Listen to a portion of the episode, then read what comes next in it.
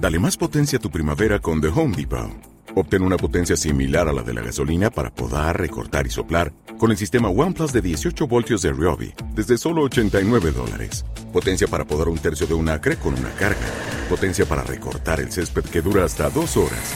Y fuerza de soplado de 110 millas por hora. Todo con una batería intercambiable. Llévate el sistema inalámbrico OnePlus de 18 voltios de Ryobi. Solo en The Home Depot. Haces más. Logras más. Bueno, hola, sí, bueno, a ver, mm, vamos a ver. Mm, yo, la verdad, no tenía, o sea, tenía pensado grabar un audio sobre otra cosa, pero es que me ha agobiado, me ha agobiado mucho, entonces, pues, me veo un poco, no sé, obligado a, no obligado, pero, mm, tampoco forzado, pero sí motivado, puede ser, a, grabar algo al respecto a esto. Yo no quería hablar mucho de divulgación ni de cosas así, pero es que, a ver, te cuento mi situación. Resulta que, bueno, hay una asignatura que me quedó del año pasado, que es electromagnetismo 2, que básicamente es todo sobre magnetismo. Básicamente, campo magnético, que si, que si excitación magnética H, que si inducción magnética B, que si esto, que si lo otro. Y como no me apetece tener ningún otro tipo de problemas y quiero seguir adelante y avanzar, quitarme asignaturas de las que me van quedando y tal, de otros años, pues intento siempre llevar buena continua. Es decir, la evaluación continua, pues vas sacando una parte de puntuación que te puede ayudar a aprobar. Entonces, pues intento sacar todo lo que pueda. ¿Qué pasa? Este año tengo una asignatura que es nanomagnetismo. ¡Wow! Viva yo, suspendo magnetismo a secas y me meto yo en nanomagnetismo. Wow, amazing. Pero bueno, vamos a ver.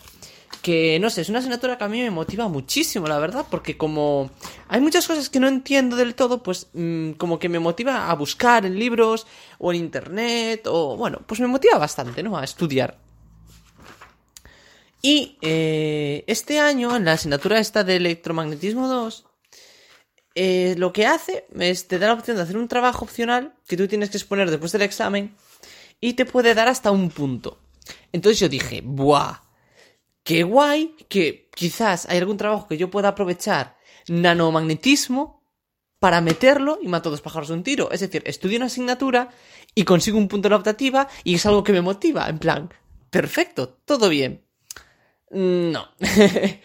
porque evidentemente en el magnetismo se da todo mucho con cuántica, o sea, es que básicamente se fundamenta la cuántica, porque el magnetismo la materia, porque el magnetismo básicamente del magnetismo la materia, en los átomos, o sea, cuáles son las bases del magnetismo en los átomos y tal, bueno. Claro, es que la asignatura en la que yo voy a hacer el trabajo es una asignatura de segundo en la que pues no, no he sabido nada de cuántica nunca. A lo mejor algo así básico en, en bachiller, pero o sea, no se ha dado cuántica. Entonces yo no puedo ir a pelo con las cosas de cuántica. Y tengo 15 minutos para exponer y muchas cosas de las que podría hablar para poder explicar esto bien.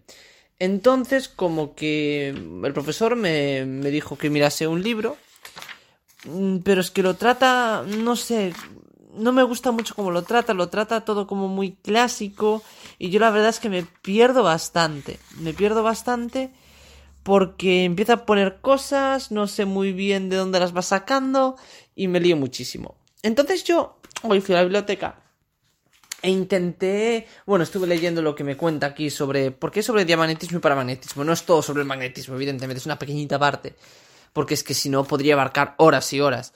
Pero bueno, solo tengo un cuarto de hora y tengo que machacar esto muy bien.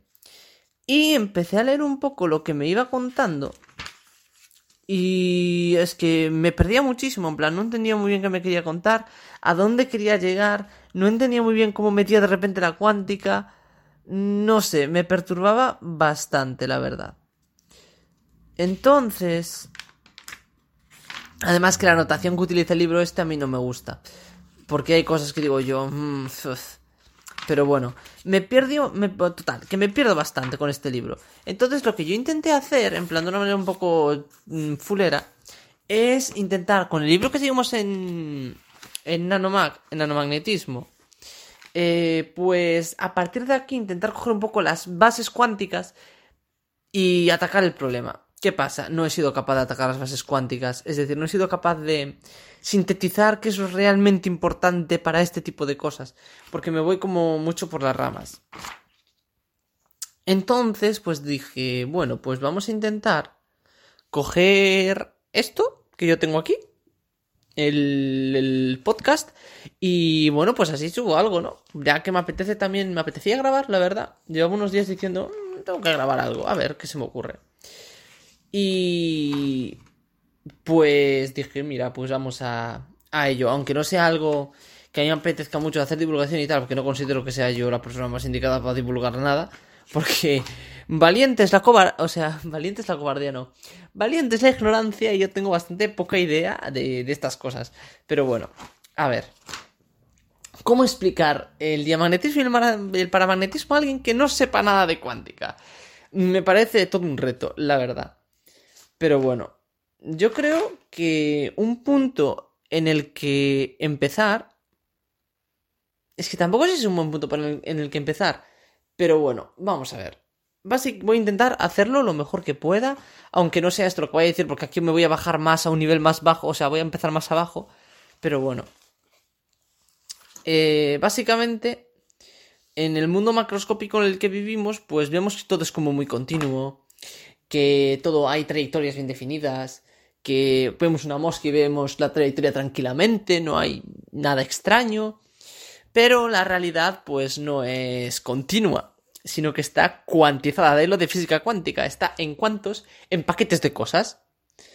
Por ejemplo, eh, hay un tamaño mínimo. En el caso de, del magnetismo hay, lo que se llama el magnetón de Bohr, que es en plan... Ya estoy saltando mucho, pero bueno. Por ejemplo, otra cosa, ¿cómo decirlo? Eh, buah, es que es difícil, o sea, para mí este tipo de cosas son difíciles de explicar, pero que básicamente todo está condensado en algo. Hay una unidad mínima de energía, que sería básicamente la constante de Planck, que tiene constante, o sea, que tiene unidades de energía. Todo está como en pequeños paquetitos, muy pequeñitos, muy pequeñitos. Por ejemplo, la constante de Planck es del orden de 10 a la menos 34, es decir, 0,34 ceros, más o menos. O sea, o 33 ceros y un número. Pero bueno, que sea súper, súper, súper, súper, súper pequeñita. Entonces, cuando tú te vas, a lo mejor, al mundo macroscópico, pues decimos, pues no nos importa mucho, la clásica funciona, estamos aquí con nuestras trayectorias, no vemos coches haciendo cosas raras, pero si nos vamos ya un poco más al detalle de las cosas, pues sí que debemos tener todas estas cosas en cuenta. Nos vamos al tamaño del átomo y es que los efectos cuánticos serían el pan de nuestro de cada día. Entonces, pues partiendo de esta base, de que todo está cuantizado realmente, pues podemos empezar a trabajar con esto. Y hablando de magnetismo, pues tenemos que saber que si nosotros tenemos, por ejemplo, una, una corriente, ¿no? Tenemos una espira. Una espira es un circulito, por ejemplo, una espira circular, un circulito por el que pasa corriente, ¿no? Como si tú coges un cable y haces un circulito y pasa corriente por ahí. Pues las, las corrientes son eh, pues generan, tú cuando tienes una corriente ahí circulando, shun, shun, shun, tan tranquilo, generan un campo magnético, una inducción magnética que se llama campo B. Entonces, este campo B, si tuviéramos un material magnético, pues es que ya me voy a saltar a lo de los momentos magnéticos y tampoco es momento, momento de meterlos. Valga la redundancia, momento. Total. Que teniendo eso también como, como base, nosotros podríamos pensar en un electrón girando alrededor del núcleo, así muy clásicamente, ahí fium, fium, fium, fium, moviéndose alrededor del núcleo, y podríamos pensar en él como una corriente, porque es una carga que se mueve, podría ser una corriente.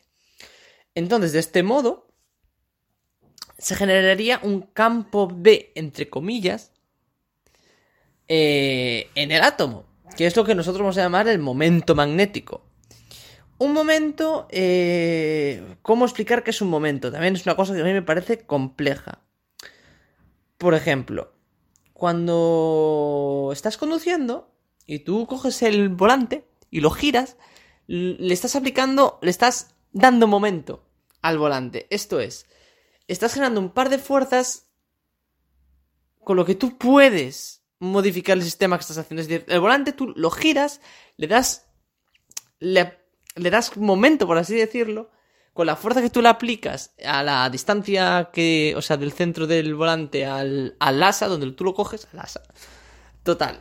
Que ahí tú estás aplicando un torque y ese torque lo que te está haciendo, bueno, que también es generar un momento en el, en el, en el volante. En este caso, un momento angular porque le estás dando una aceleración angular, realmente. Y básicamente el momento lo podríamos interpretar como la capacidad de producir un cambio eh, a través de una fuerza en un sistema. No sé muy bien qué tan correcto puede ser esto, porque no lo sé, la verdad, pero no sé. Es algo así que, bueno, pues me acaba de ocurrir así un poco a lo loco. Y ya está. Vale. Pues resulta que este momento angular que acabo de comentar, ese electrón va a tener un momento angular porque está girando. Entonces podríamos asignarle un momento angular. Pues resulta que se puede demostrar que todo momento angular puede tener relacionado un momento magnético. Es en el caso de cargas, evidentemente, tú un volante lo giras así levemente, no, no magnetiza nada tu volante que está girando. Entonces, no sé cuántos entonces debí haber dicho, pero no pasa nada.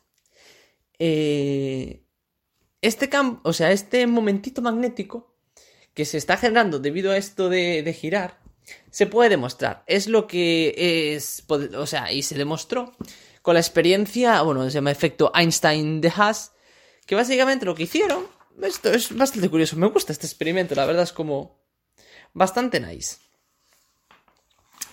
Eh, consta simplemente de una barra metálica, o sea, de una barra de hierro, ¿no? en la que le enrollan un hilo, le enrollas un hilo por el que va a pasar corriente y lo cuelgas de un hilo, ¿no? Al techo, por ejemplo. Pues resulta que mm, en este caso en el hierro, que es un material ferromagnético, hay muchos pequeños momentos por todo el, todo el material que están como en dominios, están como tú imagínate. Tienes un mapa mundi, ¿no? Y tú ves los países. Pues los dominios son iguales, están en su país y los que están en su país todos se orientan durante, eh, o sea, todos se orientan en el mismo sentido. Y están todos cada uno en su sentido, en el que les gusta a ellos. Pues tú cuando le haces circular esta corriente, y al circular una corriente, como ya he dicho, se genera una inducción magnética, en el caso, bueno, de esto de que estamos ahí enrollando, lo que tendríamos es como un solenoide, y el campo iría en la vertical, ¿no? Entonces, lo que harán esos, esos dominios, esos momentos magnéticos que tenemos orientados, es crecer aquellos que estén en la dirección del campo crecerán, aumentarán. Irán girando así. Se irán girando y se irán orientando en, función de este momento B. Y lo que se observa es que cuando aquí lo que está pasando es que está creando un momento magnético muy grande, aumenta el momento magnético, porque al principio estar todos a su bola, pues a su bolísima, pues la contribución de cada uno pues se van anulando unos entre otros. Pero cuando se van orientando se va creando una magnetización que se llama, o sea, un vector magnetización en el material, que es lo que se dice. Entonces, para contrarrestar esto, que la barra estaba muy tranquila ahí colgada, bien relajada, estaba en plan, ¡buah, qué bien estoy! Y ahora le vienen a alterar su sistema, pues va a intentar oponerse, va a intentar mantenerse un momento constante. Y lo que va a hacer es girar, girará de tal modo que contrarreste el momento que está ganando. Y aquí se ve que el momento magnético sí que está relacionado con un momento angular. Entonces volvemos a nuestro a nuestro, bueno, a nuestro electrón ahí girando rucu, rucu, rucu, ¿Qué pasa? Ahora podemos pensar, bueno, pues qué bien, ¿no? En plan, al aplicar un campo magnético a este átomo, ¿no? a este electronzuelo que está por ahí girando, que genera una vector magnetización, pues el, o un vector magnetización, perdón, un momento magnético, pues este momento magnético se orientará en el campo B y tan alegres. Pues no, no es todo tan, tan alegre. Lo que va a hacer es que en vez de orientarse perfectamente, como a lo mejor sí que lo podría hacer un dipolo eléctrico frente a un campo E eléctrico tan tranquilamente, lo que va a hacer es precesar. Es decir, va a girar en torno al eje, va a hacer como una peonza ahí. Pues va a hacer algo así. Y esto se debe a esta relación que hay entre el campo magnético y el momento, entre un momento magnético y un momento angular. Debido a esto, a esta relación que hay es por lo que va a, a precesar. Entonces, ya no es todo tan sencillo, ya no podemos tener todo perfectamente puesto, vamos a, o sea, no puede estar totalmente orientado y eso son todo pequeños matices que van cambiando las cosas. Total. Eh, la, o sea, la frecuencia a la, que, a la que va girando se denomina frecuencia del Arnor, pero bueno, tampoco tiene mucho más allá. Total, como ya hemos dicho, en el mundo cuántico todo está cuantizado. Entonces aquí viene una cosa clave que yo debería de introducir en la, en la exposición. Eh, o sea, que yo tengo que meter esto sí o sí. O sea, lo que acabo de decir es todo como para que te orientes un poco y digas, bueno, no, no sé si he entendido algo, pero bueno, vale, sé por dónde va. A lo mejor entiendes todo perfectamente. Al igual yo explico muy mal y no te enteras de nada. Pero bueno. Total. Eh, tengo que introducir la unidad mínima que puede tener un momento angular. Y este es el famoso magnetón de Bohr que he comentado antes. Evidentemente tiene que estar relacionado con la constante de Planck, que es una constante universal y, como ya dije, es la unidad mínima de energía que puede tener algo. Bueno, no, puede tener múltiplos de eso, a lo mejor h barra medios. Pero bueno, que es como una unidad muy, muy sólida, ¿no? Entonces, eh, el momento magnético eh, pues se define en plan como el producto de la superficie por la intensidad que lo, que lo recorra. Y esto Mm, yo aquí ya tengo mi primera duda, que es cómo realmente llegar a eso, si es definición pura o no. Eso ya no me queda claro y mis apuntes de cuántica no los tengo aquí como para, para, para verlo bien. Pero bueno. Ay, se de, o sea, una de las definiciones es la carga del electrón por la constante de Planck partido por dos veces la masa del electrón y con signo negativo. O sea, con signo positivo, que diga, que se me va un poco la pinza, perdóname. Eh, y eso es un magnetón de Bohr.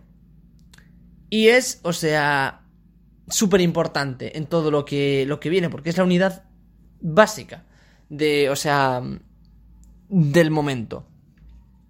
Magnético, por supuesto. Ay. Total. Que una vez visto esto, tenemos que tener otra cosa más en cuenta. Que es que estamos trabajando en medios materiales. Y los medios materiales no son el vacío. No es todo tan bonito. Porque en los medios, en el vacío, tenemos nuestra constante. Nuestra. Joder, nuestra. nuestra que me trabo yo solo, de verdad, qué horror. Nuestra per. Nuestra permeabilidad magnética del vacío, musu cero, y todos están alegres. Pero en los medios materiales no, tienen otras permeabilidades. Ya no tenemos una bonita relación entre la magnetización y otras cosas. No, Aquí lo que tenemos van a ser eh, susceptibilidades magnéticas, que la susceptibilidad magnética es un factorcillo que nos relaciona la magnetización con el campo H. Tendría que meter muchas cosas de electromagnetismo para que sepas qué es el campo H o excitación, a mí me gusta llamarlo excitación magnética, no sé dónde leí excitación magnética, me mola el nombre, yo le llamo al campo H excitación magnética.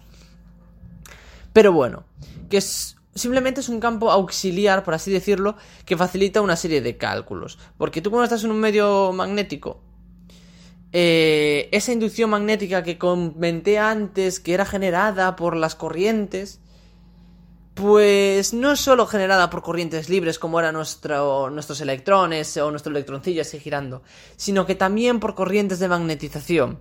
Al tener un material con una magnetización, puede tener corrientes derivadas de ella. Entonces, pues eso como que enturbia todo un poco y afecta esta inducción magnética. Sin embargo, este campo H que nos sacamos así un poco de la manga solo depende de las cargas. En principio, en principio, comillas, comillas, solo depende de las corrientes libres, que en realidad después hay otras cantidades que son una especie de densidades de polo magnético, que son un poco una fantasmada, pero que también contribuyen me refiero a que son una fantasmada porque es como no que existan, existan, sino que a través de un, bueno, movidas muy, no muy técnicas, pero que no me quiero meter en eso, que si no me desvío. Eh, pues tenemos esto, lo que yo llamé eh, susceptibilidad magnética, que nos indica, bueno, pues cómo, cómo funciona esto, es decir, qué relación hay entre la magnetización y esta excitación magnética que yo he comentado antes. Y esto es bastante importante, porque dependiendo de esta, con, o sea, de la susceptibilidad magnética, tendremos materiales diamagnéticos, paramagnéticos, ferromagnéticos, y dentro de los ferromagnéticos hay una fiesta. Hay ferrimagnéticos, hay antiferromagnéticos, hay ferri... hay mucha fiesta ahí. Total, que una vez con estos conceptos así un poco en la cabecita, yo creo que ya podemos, bueno, es que también tendría, podría haber, es que, ya ves, llevo 20 minutos y solo estoy con la introducción, ¿eh? Bueno, que los cinco primeros soy yo hablando y aquí explicando muchas cosas que a lo mejor no debería explicar. Pero es que, madre mía, madre mía la de jugo que hay aquí para contar. Es que yo me estoy dando cuenta ahora y, o sea, yo necesito consejo, necesito tu sabio consejo, ¿eh? Si tú tienes conocimientos de física cuántica y de estas cosas, por favor, help me, ayúdame, porque es que no sé qué hacer con mi vida. De verdad, ¿yo qué hago? Llevo 20 minutos hablando. Y es que no, no he empezado ni a hablar de diamagnéticos, que es el primer punto, o sea, muy mal. Total, que es que además también tendría que hablar del spin. Y es que no sabemos qué es un spin. O sea, sabemos que está ahí, que es como una especie de momento intrínseco, angular, momento angular intrínseco que tiene las partículas, pero te quedas como, ¿what? ¿Qué es un spin? Es decir, flipante, o sea, puedes pensar que gira en torno a sí, pero en torno a qué? El electrón eh, lo podemos, o sea, muchas veces considera como una parte, o sea, que es muy pequeño. Y es que es flipante, es flipante. Y claro, tengo que meter, porque básicamente todo lo de magnetismo para magnetismo se basa en el spin. Y yo tendría que introducir el spin, pero si introduzco el spin no me da tiempo a hablar de nada. Simplemente podría decir que es un momento angular intrínseco de las partículas y que tú puedes tratarlo como un momento magnético normal. Pero a mí me parece un poco heavy. Porque si, por ejemplo, nosotros tenemos la energía de un momento magnético eh, en presencia de un campo de una inducción magnética, pues es el, es el producto escalar cambio de signo. Pero es que en el caso del momento de spin, tenemos que añadir el factor, del, el, factor del, Lange. En el caso del electrón es 2, aproximadamente 2, es 2,002, no sé qué, no sé cuánto. Y el número de spin, el número cuántico de spin, cosa que antes no había, pero ahora sí. ¿Y cómo introducir todo esto? Porque claro, hablar de spin sin saber cómo se descubrió el spin me parece serio. O sea, me parece desagradable. alguien que no ha dado cuántica, que no sabe qué es el experimento de Stern-Gerlach. O sea, me parece meterme en cosas que necesitan mucho de esto y que no puedo, no tengo tiempo para hablar de estas cosas. Y sufro. La verdad. El experimento de Stern-Gerlach es muy bonito. Porque lo que hicieron estos señores, pues supongo que serían estos señores, porque al igual hay seguramente ya más gente por detrás, pero no sé. Fue decir, bueno, vale, supongamos que hay algo mmm, más allá, el spin este. Bueno, tampoco sé muy bien en ese aspecto cómo fue, yo me lo imagino así, no sé cómo sería. Pero lo que hicieron fue decir, vale, mmm, vamos a meter a un jet de átomos, no, en este caso era plata, creo que solo tenía un, un, electrón en la última, o sea, un, un, electrón desapareado, un electrón solo en la última capa eh, electrónica. Y, y bueno, si tiene un momento tal, pues se desviará en presencia de un campo B, ¿no? Pues eso hicieron. Cogieron, metieron un jet de átomos ahí de plata en plan, pa, pa, pa, pa gaseosa, pa, pa, pa, pa, pa, a través de un campo magnético no uniforme, y ellos decían, buah, pues nos aparecerá una mancha en el 0, en el 1, en el 2, en el menos 1, menos 2, en lo que sea, pero aparecerá en plan manchas impares. Porque había un problema, que es que realmente si aparecía alguna mancha impar, eh, se iba un poco al garete la cuántica, eh, cómo estaba mm, estructurada, porque tenían que ser, porque todo se escribe por funciones de onda y demás, y pues tenían que ser funciones de cuadrado sumable, eh, todo tenía que ser múltiplos enteros de, de h, porque si no se iba todo al garete, que es lo que yo comentaba antes, y resulta que lo que vieron fueron dos manchas, que corresponderían al un medio y al menos un medios, y se quedaron como... Mm, ¿Qué? O sea, mm, ¿perdona? Y ese es el, el spin del electrón, que es un medio o menos un medio, que es lo típico que te enseñan en, en bachiller, o en la, ESO no creo que se vea, pero en bachiller al menos sí que se da. y que te quedas como, buah, flip. A lo mejor sí que se da en, en la ESO, en química. No lo sé. La verdad, me acabo de quedar crazy. Pero, y te quedas como, y se quedan como, buah, qué locura. Y bueno, pues ahí hubo que reconstruir un poco, decir que las funciones tenían que ser en plan, eh, ¿cómo era? Buah, es que se me va un poco la pinza. Que tendrían que ser periódicas en dos vueltas en vez de en una. Es decir, tú un, un electrón con un spin, lo ves ahí el spin. No, nunca vas a ver un spin. Ves ahí el, que yo sepa, ves ahí el spin, das una vuelta y el spin, pa. O sea, le das 360 grados y se cambia para abajo. Y tú te quedas, ¿what? Das otra vuelta y se cambia para arriba. Es decir, tú cuando das una vuelta no ves lo mismo, ves lo contrario, cambio de signo, pluk para abajo, pluk para arriba, cada, cada vuelta. Entonces, pues hubo que reconstruir ahí un poco, al menos es lo que yo me acuerdo de Cuántica 1, ¿eh? Que la suspendí, jijijiji. Yo, hablar de cosas que no tengo ni idea, mi especialidad. Total, que claro, no es lo mismo hablar de un momento magnético normal que del momento de spin. Aunque sea un momento angular intrínseco que conlleva lo que nos... Bueno, ¿me entiendes? Pues ya está. Y sin hablar de esto, pues me parece serio. Porque además también podría hablar de los operadores de spin. Porque claro, nosotros aquí medimos en el mundo normal, medimos velocidades, medimos tal, y son numeritos. ¿No? O como mucho vectorzuelos. En la cuántica no, en la cuántica tenemos operadores, que es otro jaleo. Que es, yo qué sé, imagínate como la suma, el símbolo más, como un operador. Es un operador. Pues lo mismo, pero con los momentos lineales, con las velocidades. Que sea un operador, es como todo muy exótico. Y eso, pues, ¿cómo meto yo eso? No puedo meterlo. El operador hamiltoniano, ¿cómo meto yo operador hamiltoniano? Que es fundamental. Porque es que, claro, yo, ¿cómo lo tenías pensado explicar? Es mediante el operador hamiltoniano que le metes una corrección para todo esto. Pero es que yo no puedo hacer esto. Y me siento frustrado, la verdad, me frustra. Porque el operador hamiltoniano es, mm, por así decirlo, chapuceramente, pues, o sea, es que el operador hamiltoniano lo que te va a dar es la energía del sistema realmente, ¿no? Lo mítico que se ve en bachiller de, mm, pues la energía, eh, eh, lo mítico de energía cinética más potencial. Vale, pero hay mucho más encerrado en todo esto porque realmente pues puede haber más tipos de energías, energías electromagnéticas, energías térmicas, hay mucho metido, mucho, mucho juguillo aquí. Total, que realmente yo lo que tendría que hacer aquí es introducir el operador Hamiltoniano y decir, bueno, pues un operador cuántico eh, que tiene, está relacionado con la energía y pues bueno, pues tiene la forma que tú quieras ponerle.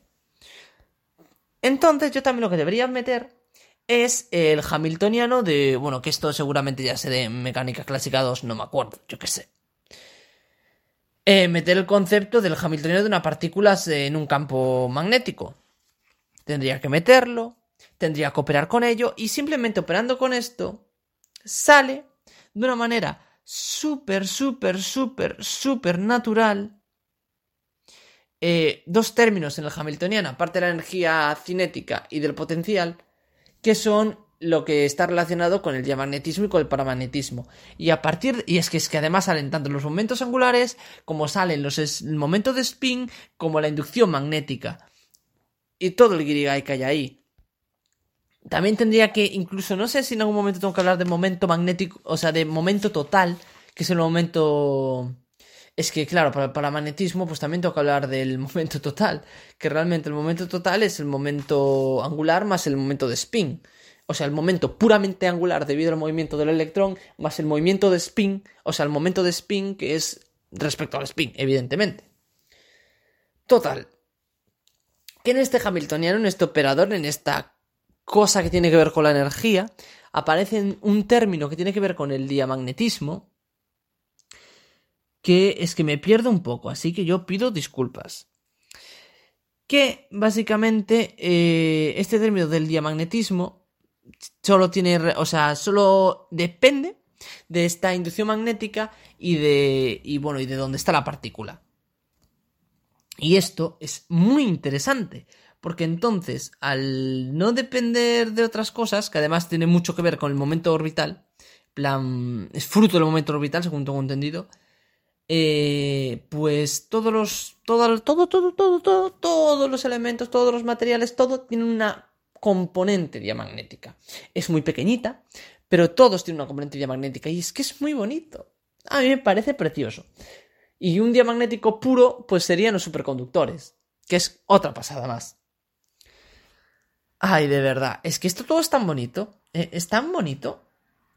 Y ya llevo media hora y yo tengo la mitad de tiempo para hablar de todo esto. Total, y a partir de lo que tendría que hablar aquí del diamagnetismo, es pues, pues trabajar con formulitas y decir, pues mira, esta es la susceptibilidad magnética típica de un diamagnético. Y con esto podemos calcular las susceptibilidades típicas de los diamagnéticos. Y es que es súper bonito. A mí me flipa. Y una de las propiedades de los diamagnéticos es que levitan. Pero es que levitan gracias a que su susceptibilidad magnética es negativa. A que la magnetización se opone a la situación magnética.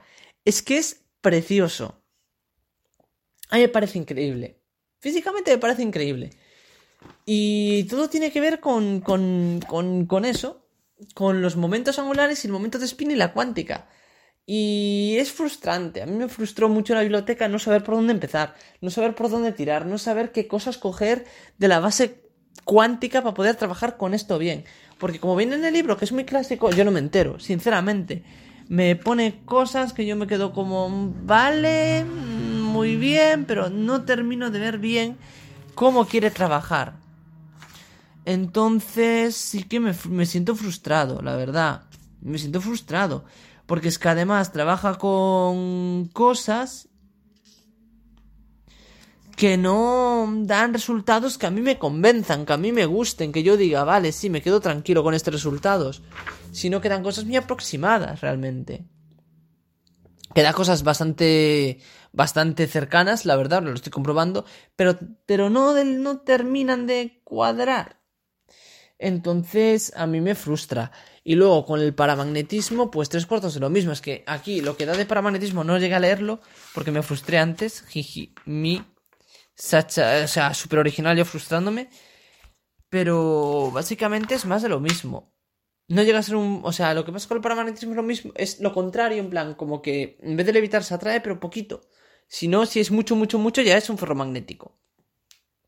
Y aquí aparecen varias cosas. Es que aquí ya aparece el momento total este que comenté antes, que es el momento angular a secas y el momento de spin. Porque lo que aquí está tratando es una aproximación semiclásica, un tratamiento semiclásico, en el que considera que el momento total es un medio. Es decir, que todo es momento que podemos... Yo tuve mucha confusión con esto. Pero podría tomarse como que la partícula no se mueve, no orbita, solo tiene spin. Muy curioso, la verdad, para mí. Y entonces, trabajando con esto y con la probabilidad de que esté en una región del espacio, trabajando con, como lo que dije antes, que precesa el, el momento este magnético, precesa al campo y a estas cosas, trabajando con momento, o sea, con valores medios y tal, llegas a una expresión que es la, que es la función de Langevin, que funciona muy bien para, para casos concretos pero que no es la expresión más general, que si tú te vas... Ah, perdón. Creo que el tratamiento semiclásico es para J igual a cero. Creo que metí ahora la pata diciéndolo, ¿eh? Sí, sí, es para J igual a cero, creo. Mm, pido disculpas públicamente, es para J igual a... infinito. Dios, soy tonto, soy tontísimo, de verdad, lo siento. Para J igual a infinito, que es cuando el momento angular es mucho más grande que el, que el de spin, de verdad, lo siento muchísimo. O sea, qué tonto, de verdad. Ay qué, mal, qué mal, os lo estoy diciendo, o sea, te lo estoy diciendo mal. De verdad, lo siento. Buah, qué, qué, rayada. Es que estaba con. Es que estaban con la cabeza que es por un medio y no, por un medio es otra cosa. Otro tratamiento distinto. Dios, perdón, de verdad. Soy un cristiño. Total, que realmente la función que funciona bien es la de Friluen. La de Briluen, que pues tiene todos estos casos como particulares. Buah, en serio. Buah, qué rayada. Llevo toda la tarde con, sí, es el parajote igual un medio, no es parajote igual infinito. Qué tonto, de verdad. Y aquí me quedaría yo, o sea, me debería de quedar en lo del Langevin.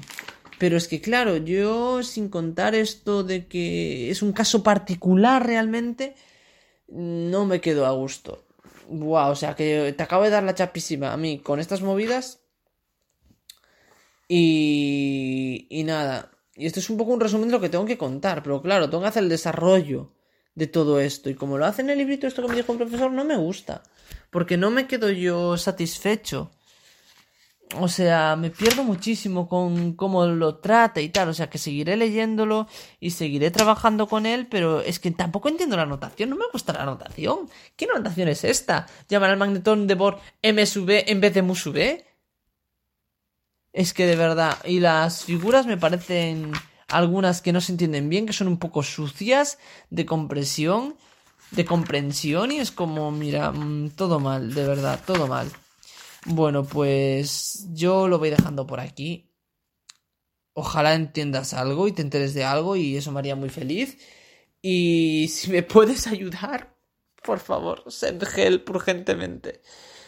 Ay, y hasta aquí, hasta aquí este capitulillo que acaba siendo otra vez, wow, no de divulgación, sino de pedir ayuda, en plan, help, divulgadme a mí. Pero sí relacionado con la ciencia y con la física. Así que, bueno, no descarto traer más cosas de física aquí a esto, pero no me gustaría que fuese un monotema, por favor. Así que, bueno, por hoy lo voy dejando. Mm, me quedó, la verdad, muchas veces estoy como súper agobiado, en plan, boah, he hablado súper poco, o sea, súper agobiado. Una vez hablé una cosa y dije, va, me está quedando muy larga, o me está quedando muy corta, y es como, no sé. Así que, bueno, eh, espero que al menos se te haya, no sé hablar, se te haya hecho ameno y eso, que nos vemos la próxima vez.